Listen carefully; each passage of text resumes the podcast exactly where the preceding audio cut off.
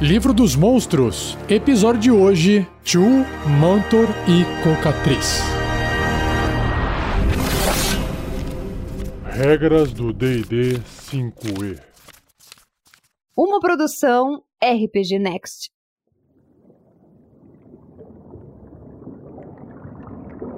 Começando então com o Chu. É uma criatura com uma aparência insetoide. A sua ilustração é de uma aberração, ela é grande, mais ou menos do tamanho de um cavalo.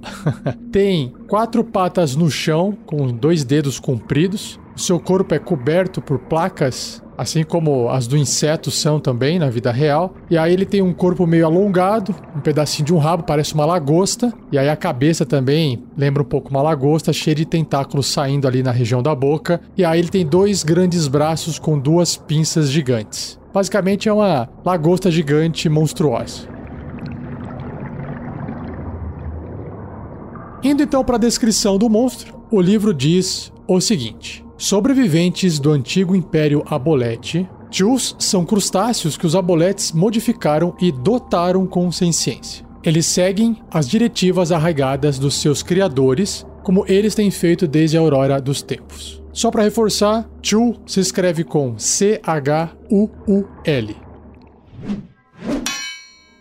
Lembranças primitivas. Nas eras primitivas, aboletes governavam um vasto império espalhado pelos oceanos do mundo. Nesses dias, os aboletes usaram magia poderosa e dobraram as mentes das criaturas nascentes do reino mortal. Se você não sabe o que é um abolete, ouça o episódio de abolete aqui no Regras do D&D 5e que já foi publicado. No entanto, eles estavam presos à água e não podiam exercer sua vontade além dela sem servos. Por esse motivo, eles criaram os Chus. Perfeitamente obedientes, os Chus capturam criaturas racionais e magias ao comando dos amuletes. Os Chus foram feitos para durar pelas eras do mundo, aumentando de tamanho e força à medida que o tempo passa. Quando o Império Abolete ruiu, com a ascensão dos deuses, os Chus ficaram à deriva. No entanto, essas criaturas continuam a fazer o que faziam para os Aboletes, lentamente capturando humanoides, coletando tesouros, acumulando magias e consolidando o poder. Hum, interessante. Guardiões incansáveis. Um Chu continua guardando as ruínas do antigo Império Abolete. Ele se mantém em silêncio, cumprindo os comandos de eras passadas. Rumores e mapas antigos às vezes trazem caçadores e tesouros para essas ruínas, mas a recompensa por sua ousadia é a morte. Sejam quais forem as riquezas trazidas pelos exploradores consigo, contribui para o tesouro guardado pelos Chus. Os Chus podem sentir magia à distância. Esse sentido se junta com o impulso inato que os leva a matar exploradores, tomar seus pertences e enterrá-los em locais secretos ordenados pelos aboletes eras atrás. Cada vez essa criatura fica mais interessante. Servos em espera. Apesar do Império Abolete ancestral ter sucumbido a muitas eras, os elos psíquicos entre eles e seus servos criados permanecem intactos. Os Chus que entram em contato com Aboletes imediatamente assumem seus antigos papéis. Hum, mas tais Chus direcionam sua compulsão por servir aos sinistros propósitos do Abolete. Então parece que eles têm uma certa inteligência. Será que é muita? Vamos descobrir na próxima parte do bloco de estatísticas.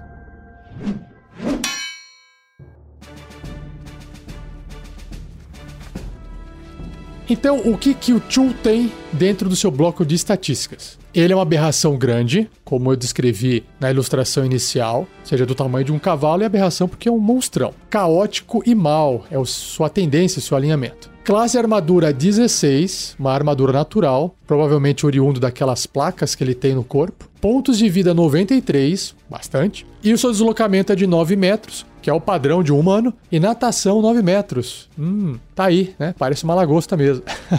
Sobre os seus atributos ou habilidades, ele tem força bem alta, 19, bastante. Destreza normal, 10. Constituição 16, alto. Agora a inteligência é 5, ou seja, bem abaixo da média, mas não é tão burro, vamos chamar assim, igual um animal normal, então um pouquinho mais inteligente ali. Sabedoria também na média 11 e o carisma baixo, 5. Ele tem perícias de percepção mais 4, imunidade a dano de veneno, ou seja, nenhum dano de veneno vai causar mal ou vai prejudicar essa criatura, e também, claro, que a condição de envenenado também não afeta ele. Ele é imune também. Ele tem sentidos de visão no escuro de 18 metros, que é o padrão para uma Dark Vision, e percepção passiva de 14. Sobre os idiomas, eles compreendem o dialeto subterrâneo, que é o Deep Speech, mas eles não podem falar, provavelmente porque eles não têm boca. E o nível de desafio deles é 4, concedendo 1100 de XP para quem derrotá-lo ou matá-lo. O que mais que tem aqui? Nas características da criatura, ele é um anfíbio, ou seja, o Chu pode respirar ar e água. Ele também tem uma habilidade chamada de sentir magia, onde diz que o Chu sente magia até 36 metros, 120 pés de distância, a partir dele, e ele faz isso à vontade. Esse traço no mais, funciona como a magia detectar magia, mas não é mágico por si próprio. Uma habilidade que ele tem, natural da criatura, não é uma magia que ele está fazendo. Se não é mágico, não pode ser evitado por algo que impede magia, ok? E sobre as ações, ele tem três aqui, né? Ataques múltiplos, pinças e tentáculos. Né? O ataque com pinça e o ataque com tentáculo. Sobre os ataques múltiplos, o Chu realiza dois ataques de pinça, né? Ele tem duas pinças. Se o Chu estiver agarrando uma criatura, ele também pode usar seus tentáculos uma vez. Então, provavelmente, as pinças podem prender a criatura durante um ataque. Vamos ver aqui, ó. Pinças. Ataque corpo a corpo com arma, mais 6 para atingir. O alcance é 3 metros, ou seja, o dobro da distância tradicional de adjacente, né? Apenas um alvo. Se acertar, esse alvo vai perder, vai sofrer 11 de dano de contusão, ou seja, 2d6 mais 4. Aí o alvo fica agarrado, com uma dificuldade 14 para escapar, se for uma criatura grande ou menor, e o Chu não tenha duas outras criaturas agarradas. Então ele pode agarrar até duas criaturas, uma com cada pinça. E por fim, o ataque com tentáculos, uma criatura agarrada pelo Chu deve ser bem sucedida num teste de resistência de constituição com dificuldade 13 ou ficará envenenada por um minuto, ou seja, ele está passando ali os tentáculos ali, está envenenando. Até esse veneno acabar, o alvo fica paralisado. Eita, paralisado, aí a coisa ficou feia. Ele tá consciente, o alvo, mas ele não consegue se mexer, não consegue fazer nada. O alvo pode repetir o teste de resistência ao final de cada um dos seus turnos, terminando o efeito em si, caso obtenha sucesso. E esse é o Chu, uma criatura bem legal, bem apavorante, tipo um alien, né? Para você poder usar na sua aventura.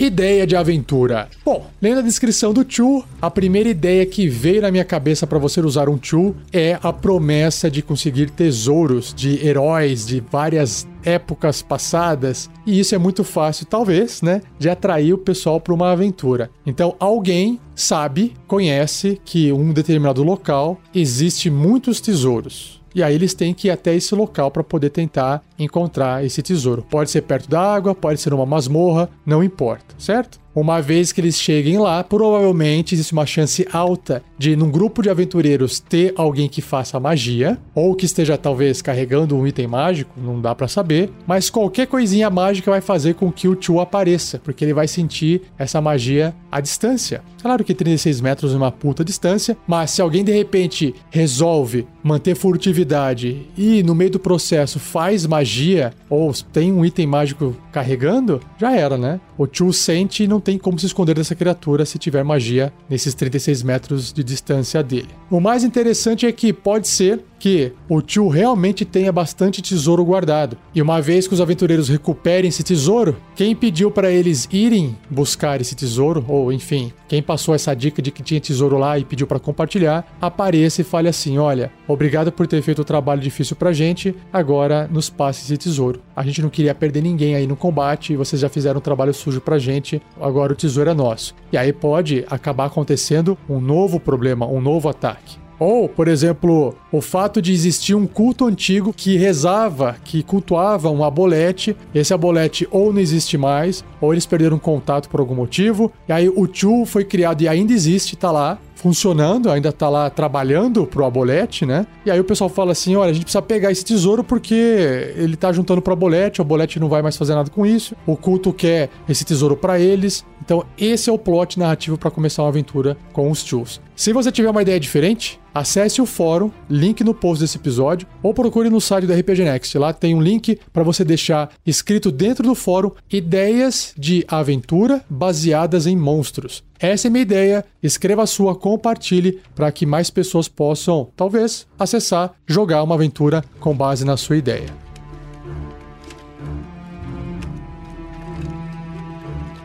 Seja você também um guerreiro ou uma guerreira do bem. Para saber mais, acesse padrim.com.br barra rpgnext ou picpay.me barra rpgnext.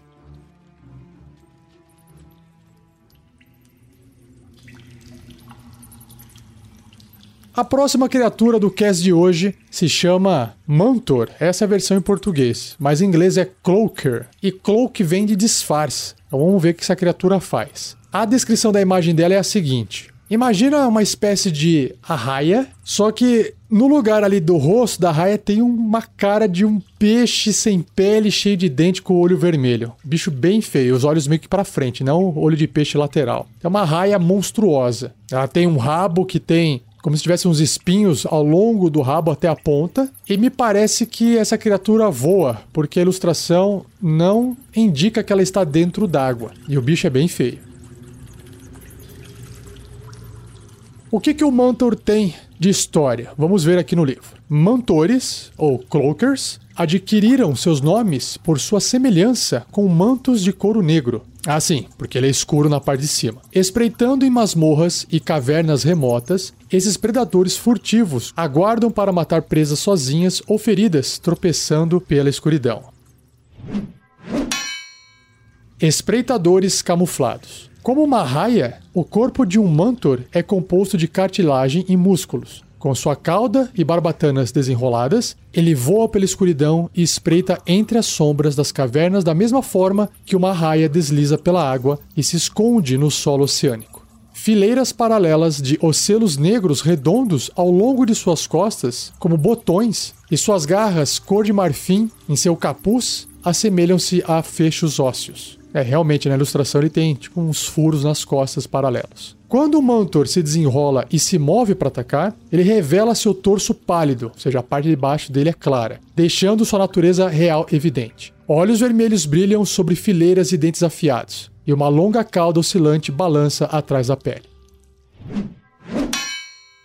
Predadores oportunistas. Quando está caçando, os Mantores, ou Cloakers, deslizam pelas sombras a uma distância segura, atrás de grupos de outras criaturas atravessando o subterrâneo. Eles seguem grupos de humanoides para abater os feridos após uma batalha, ou perseguem rebanhos de bestas do subterrâneo, atacando os doentes, fracos ou dispersos. Os Mantores atacam rapidamente e consomem suas refeições o mais rápido possível, envolvendo e devorando suas vítimas. Quando estiver alimentado, um Mantor usará seu veloz rabo em forma de chicote para se defender, apesar dele raramente confrontar adversários perigosos ou grupos de criaturas. Com uma defesa adicional, os Mantores podem criar duplicatas ilusórias de si mesmos. Oh, gostei também. Gemido assombroso. Os pensamentos dos Mantores são alienígenas para outras formas de vida, e eles se comunicam entre si através de gemidos subsônicos inaudíveis para a maioria das criaturas. Tipo um morcego, imagino eu, né? Se bem que o morcego dá pra ouvir de vez em quando. Em intensidades mais altas, o gemido assombroso do Mantor torna-se audível, evocando sensações de tristeza e medo nas criaturas que o ouvirem. Isso aqui depois a gente vai descobrir no bloco de estatísticas como é que funciona. Conclaves de Mantores. Os Mantores preferem o isolamento, mas eles às vezes reúnem-se com outros Mantores para se defender ou para trocar informações sobre novos perigos, territórios de caça convenientes ou revelações que possam afetar seus habitats. Quando essa convergência é completada, os Mantores se separam novamente.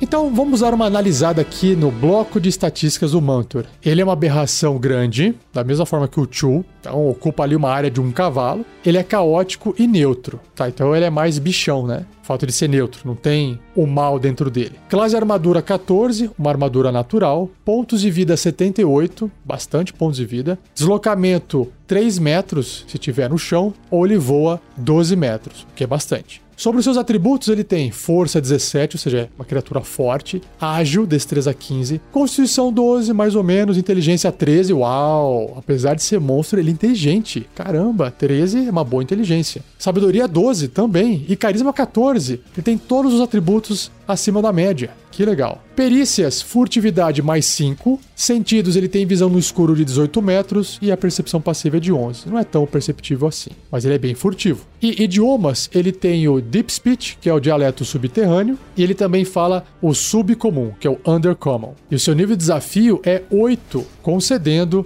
3.900 pontos de experiência para quem derrotá-lo ou matá-lo. E aí ele tem três características aqui. A primeira é aparência falsa. Enquanto o Mantor permanecer imóvel sem seu torso exposto, que é a parte de baixo, porque a parte de baixo é clara, então imagina que ele esteja meio enroladinho, né? Ou estiver no chão, por exemplo, ou de ponta cabeça no teto, ele é indistinguível de um manto de couro negro. Então essa aqui é a dica para poder descrever uma cena, hein? Outra habilidade que ele tem aqui: sensibilidade à luz. Enquanto estiver sob luz plena, seja a luz de um sol, ou uma luz de uma tocha mais próxima, ou uma magia, o Mantor tem desvantagem nas jogadas de ataque, assim como em testes de sabedoria percepção relacionados à visão. Então tá aqui uma fraqueza dele. E a última habilidade é, característica no caso, transferência de dano. Uau! Enquanto estiver preso a uma criatura, o Mantor sofre apenas metade do dano causado a ele, arredondado para baixo, e a criatura sofre a outra metade. Ah, então ele vai ter um ataque, provavelmente que ele vai se prender, vai se enrolar ali na criatura. E se alguém atacar, vai transferir parte do dano,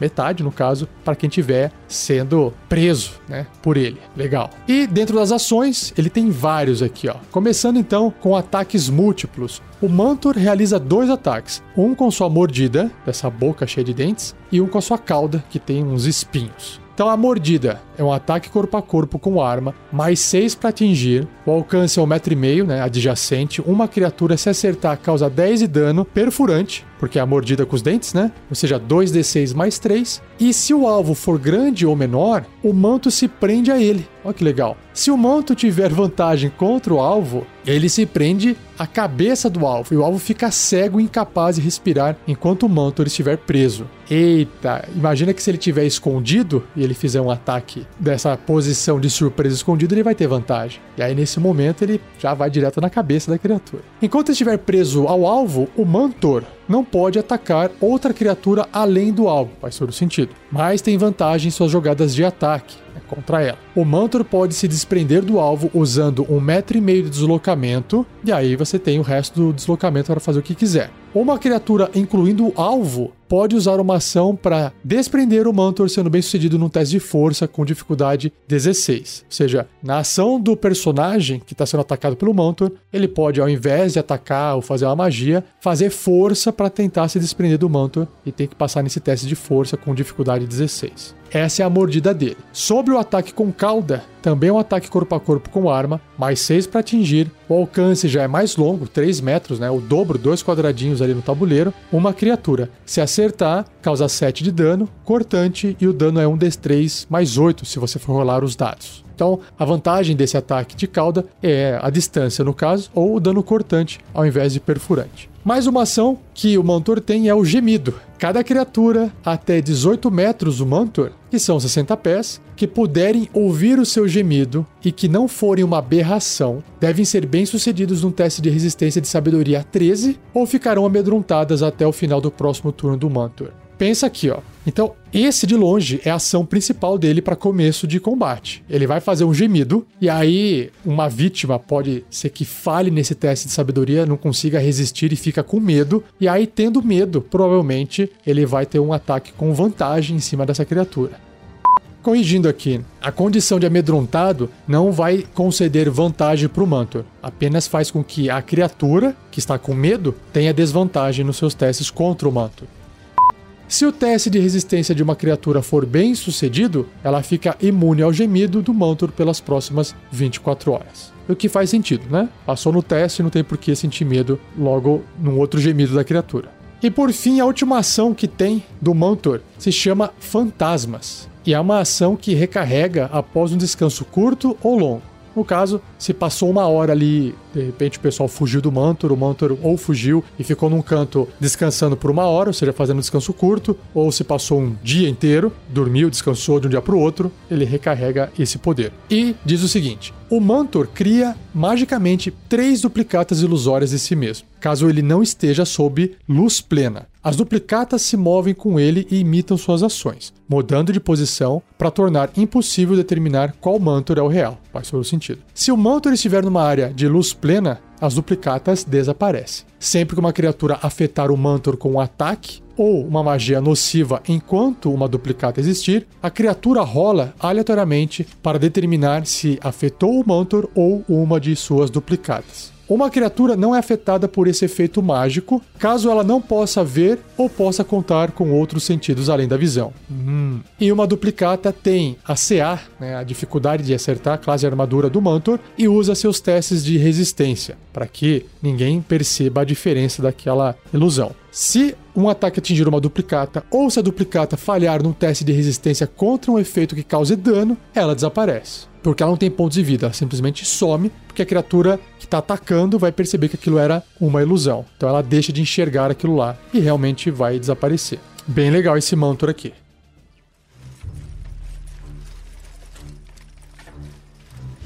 Ideia de aventura. Vamos pegar aquela ideia anterior que o pessoal foi enviado para um local para poder pegar tesouros e lá estava cheio de tools, ok? Então, vamos supor que eles foram bem sucedidos e os aventureiros estão ricos, cheios de item mágico, estão cheios de tesouro, mas eles estão meio que cansados, meio esgotados do combate. No entanto, para eles poderem voltar, eles não conseguem mais voltar pelo caminho que eles foram por algum motivo. Alagou, encheu de água, não se sabe o motivo. Ou foi tudo um plano de quem pediu para eles ir lá pegar o tesouro. E aí eles são obrigados a voltar por uma masmorra, por um corredor muito escuro. E nesse caminho tá cheio de manto negro de couro nas paredes. Cheio, entre aspas, né? Um, dois ou três, enfim. E aí é o momento perfeito para os Mantors atacarem esses aventureiros. Provavelmente o último ou que tiver mais ferido para poder tentar pegar alimento. E aí se inicia um novo combate. Os aventureiros talvez possam fazer uso de algum item mágico que eles acharam ali que estava escondido ou guardado pelos Chus que eles derrotaram, mas como eles vão estar cansados ou não vão ter tempo de fazer um descanso curto ou longo, dependendo do que for acontecer aqui, o Mantor tem a vantagem. E como o Mantor é inteligente, ele vai usar a melhor estratégia possível para obter a melhor vantagem possível. Então eles vão atacar para tentar matar, para tentar comer, vão começar usando o gemido lá para poder amedrontar, porque se eles amedrontam, por exemplo, Vamos supor que eles conseguiram passar, eh, amedrontar duas pessoas nesse teste de um grupo de aventureiros que tem quatro, ok? Então, aquelas duas não conseguem se aproximar do mentor. E aí, ele vai em cima de uma outra criatura atacar, e aí o que acontece? Ninguém consegue chegar perto. Então, se de repente tem um guerreiro que falhou no teste, a não ser que o guerreiro tenha um arco, uma besta para atacar à distância, mas ele não vai conseguir chegar perto do mentor para poder atacar porque ele está amedrontado. E além disso, o fato de ele estar com medo, ele vai ter desvantagem. Então, olha só que legal essa situação, essa cena de terror, onde os aventureiros estão lutando pela vida para tentar não serem comidos pelos Mantors. Se você tiver uma ideia mais interessante de como usar um Mantor, escreva no fórum que eu já comentei. Link no post do episódio. Acesse lá e compartilhe a sua ideia.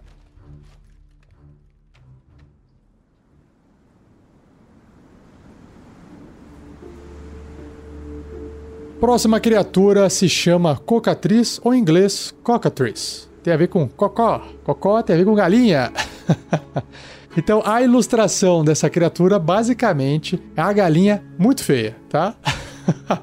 Ela é maior do que uma galinha normal. Ela lembra assim um raptor misturado com galinha, só que ela tem asas de morcego, unhas bem compridas e é feio como todo monstro, né?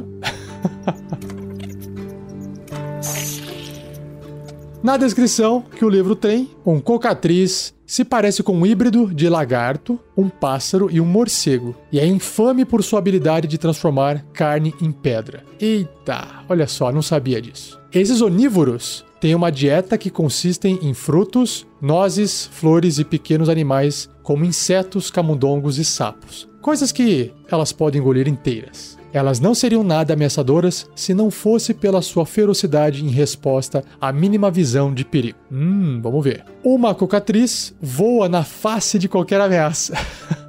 grasnindo e batendo loucamente suas asas enquanto sua cabeça bica freneticamente. Já estou imaginando a cena. É igual a galinha, só que maior vai ser pior. O menor arranhão da bicada de um cocatriz pode trazer a ruína às suas vítimas, lentamente transformando-as em pedra a partir da ferida. Eita!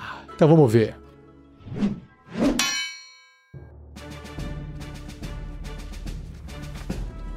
Então, no bloco de estatísticas do Cocatriz, diz que ele ou ela é uma monstruosidade pequena. Pequena, aqui, lembre-se que um Heflin é pequeno. Então, isso para uma galinha monstra é grande, tá? Mas para termo de jogo é pequeno, ocupa um espaço pequeno. E o alinhamento, a tendência é imparcial. Então, lembra realmente um, um bicho da natureza aí, em termos de comportamento. Classe armadura 11, ok, nada demais, bem fácil de acertar ela, né? Pontos de vida 27, é até bons pontos de vida aí, para uma galinha monstra. Deslocamento 6 metros no chão ou voando 12 metros. Sobre os seus atributos, não tem nada demais, porque a força é bem abaixo, é 6, destreza 12, ok, constituição 12, inteligência 2, o que representa realmente ser um animal, só que é monstro, né? Sabedoria 13, tem uma certa sabedoria, talvez o instinto, né? E carisma 5. Seus sentidos têm visão no escuro de 18 metros e percepção passiva 11. Não entende, não fala nenhum idioma e seu nível de desafio é meio, concedendo 100 de XP para quem matá-la. E a única ação que Cocatriz tem é a bicada. É um ataque corpo a corpo com arma, mais 3 para atingir. O alcance é 1,5m, uma criatura apenas. O acerto é 3 ou 1d4 mais 1 de dano perfurante. E o alvo, aqui é o perigo. E o alvo deve ser bem sucedido num teste de resistência de constituição com dificuldade 11. É fácil, mas né, pode ser que dê problema. Para não ser magicamente petrificado. Se falhar na resistência, a criatura começa a virar pedra e fica impedida. Ou seja, não consegue se mover. É como se o processo de petrificação começasse nas pernas. Então, impedida não consegue se mover. Ela deve repetir o teste de resistência no final do próximo turno dela. Se tiver sucesso, o efeito acaba. Agora, se fracassar, a criatura termina de petrificar e ela fica petrificada por 24 horas. Adorei! A galinha maldita!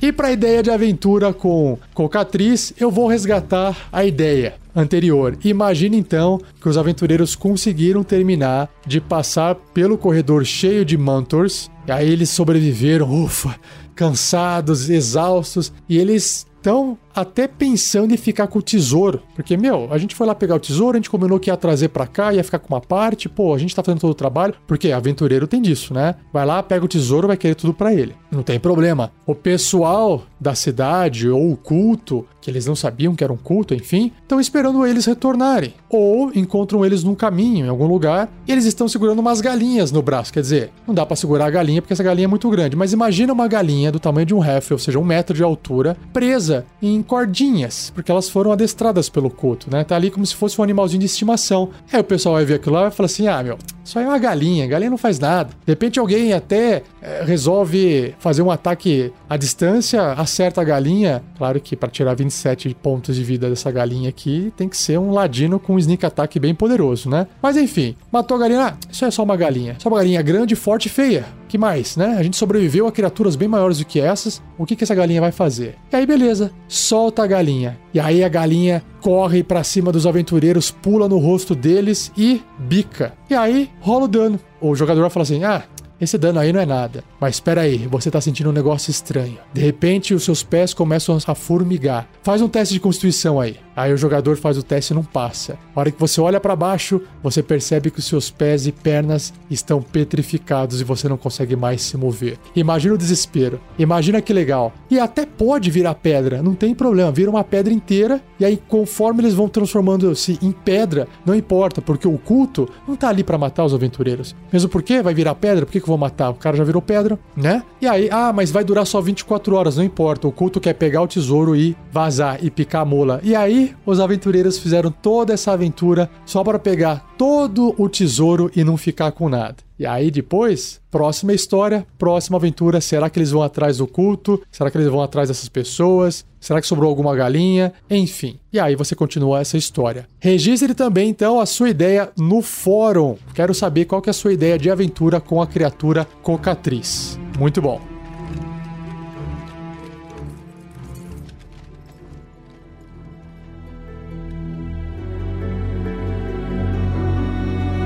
E assim eu encerro mais um episódio do Regras do D&D 5e, versão Livro dos Monstros. Espero que você tenha gostado. Se tiver dúvidas, escreva para mim. Sua dúvida pode ser referente aos monstros ou a regras do livro do jogador, não importa. Você pode escrever para rafael47@rpgnext.com.br ou deixar um comentário aí no post ou onde você ouviu esse episódio, tá bom? O importante é que a gente do RPG Next tenha acesso a esses comentários. Se quiser garantir, escreva por e-mail ou deixe o comentário no site do RPG Next. Porque às vezes você deixou um comentário no seu aplicativo de podcast e eu nem sei que o seu aplicativo permite deixar comentários e eu não estou lendo. Aí não adianta, tá bom? Porque às vezes o comentário é para outras pessoas lerem, não para ou o pessoal do RPG Next ou eu mesmo ler. Então talvez a gente não tenha acesso. Tome cuidado com isso. Para garantir, escreva no e-mail rafael47@rpgnext.com.br ou no post do episódio. Não se esqueça de compartilhar, isso é importante, e não posso deixar de agradecer mais uma vez a Gleico Vieira Pereira, o editor desse episódio. E para fechar, visite nossas redes sociais. Nós estamos no Facebook, Twitter,